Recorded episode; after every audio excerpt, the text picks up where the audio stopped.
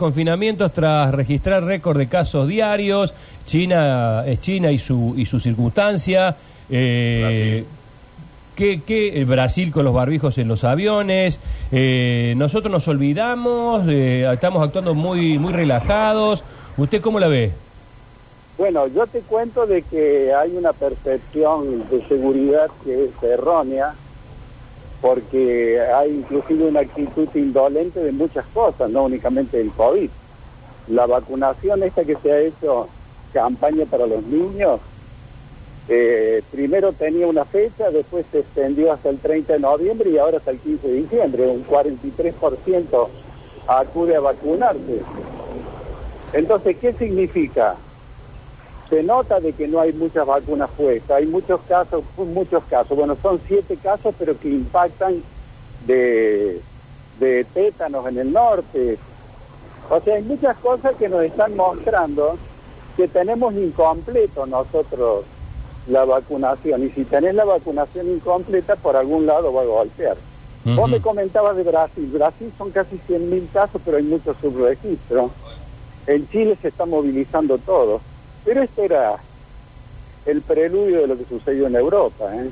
Nosotros teníamos la predicción matemática y la predicción biológica de que se iba a suceder. Lo esperábamos para fin de año. Claro, claro. eh, eh, el invierno europeo de alguna manera... O sea, eh, a ver,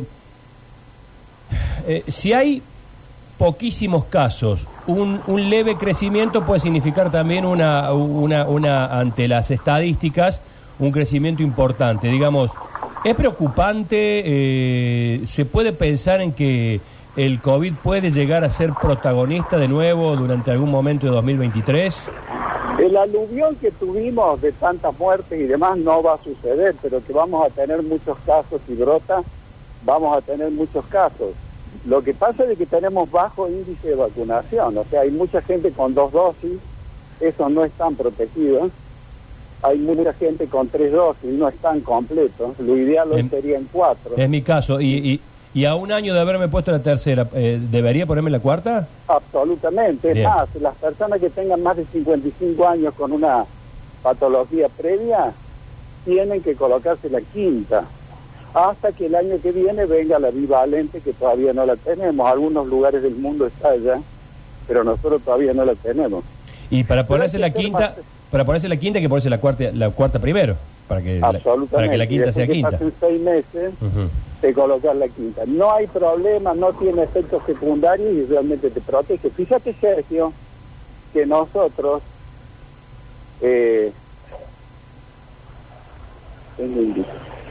Fíjate que nosotros nosotros en este momento tenemos eh, el inconveniente de que hay mucha gente que prácticamente no completó el 60%, ni siquiera el 60 ni el 40% de vacunación. Las vacunas se están venciendo y no solo que se están venciendo, sino que le dieron dos meses más de vida al MAT para que lo sigan usando y los dos meses también se vencieron.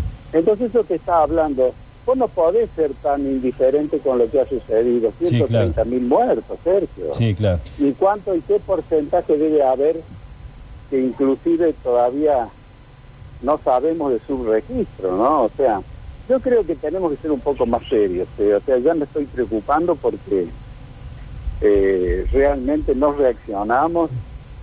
¿Cómo puede ser una campaña que es para los chicos que la gente no acuda? Y te cuento otra más que también es indignante. Los niñitos de seis meses a tres años estaban totalmente inermes contra COVID. Se compró la vacuna moderna en dos dosis, una vacuna estupenda, probada en todo el mundo. 13% de vacunación. Ni las madres llevaron a sus hijos, ni las tías llevaron a sus sobrinos, ni las abuelas llevaron a sus nietos. Entonces, era el único grupo, y sabés de que hay chicos que han tenido problemas delicados. Acá hemos Sí. tenido niñitos que han muerto, ¿no? Por COVID. Sí. Entonces, evidentemente, hay una indiferencia que no es buena, Sergio, menos en salud. Esto que decía Hugo recién de la, ¿cómo le va? Buen día de la quinta. eh, entiendo que en las residencias geriátricas a los adultos ya le, le están colocando, ¿no? La quinta dosis. Sí, Nachito, pero vos sabés qué pasa, que no únicamente residencias geriátricas. Si vos tenés un señor de 55 años, Sí. 50 años, que tiene una diabetes inconvertible, que tiene, eh, por ejemplo, un cuadro de, de obesidad mórbida, que tiene una cardiopatía de larga data, tiene que colocarse esa quinta. Claro. La gente que nosotros internamos siempre es sin vacuna o mal vacunado. Y la gente que se murió era sin vacuna o mal vacunado. ¿Y acá qué, qué es la quinta? ¿La que haya? ¿La que me pongan? Eh, ¿Cualquier combinación? Ahí no hay problema. Ninguno, porque eso es- lo estudió, la Universidad Nacional de Córdoba lo estudió y se demostró que cuando mezclábamos, no sé si te acordás, Sergio, que hubo un momento que se acabó la, la ruta y por las cuestiones que, conocidas por todo el mundo, el dominio público, no se no entró más la rusa. Entonces tuvimos que estudiar si podíamos mezclar, la famosa combinación. Y oh sorpresa, cuando combinamos 70% más de anticuerpos. Claro. Eh, bueno, eh, será cuestión de, de- de- de volver a tomar conciencia. Eh, ¿En qué lugares usted aconseja el uso de barbijo eh, actualmente?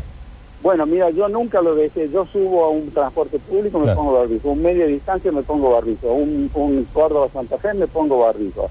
Eh, Subo a un avión y me pongo el barco. Y, y el barbijo no te cura o no te cuida únicamente de eso. Sí, sí. O sea, eh, bacterias, virus, hongos, riquezas, cualquier cosa que esté en ese hongo o donde haya grupo de gente divergada, el barbijo te protege. Sí, sí, lo decía recién. Yo si tuviera que tomar un vuelo ahora en estos días o, o si tuviera que, este, no sé, eh, y, y si, eh, cuando voy al cine me pongo barbijo.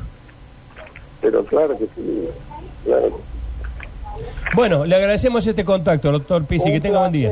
Un saludo cariñoso para todos y, y a cuidarse. Los necesitamos sanos, fuertes, sólidos, coherentes y sobrios. Qué lindo, qué lindo. Esto último hay veces que es más difícil, pero lo vamos a intentar. Sobre todo a esta altura del año.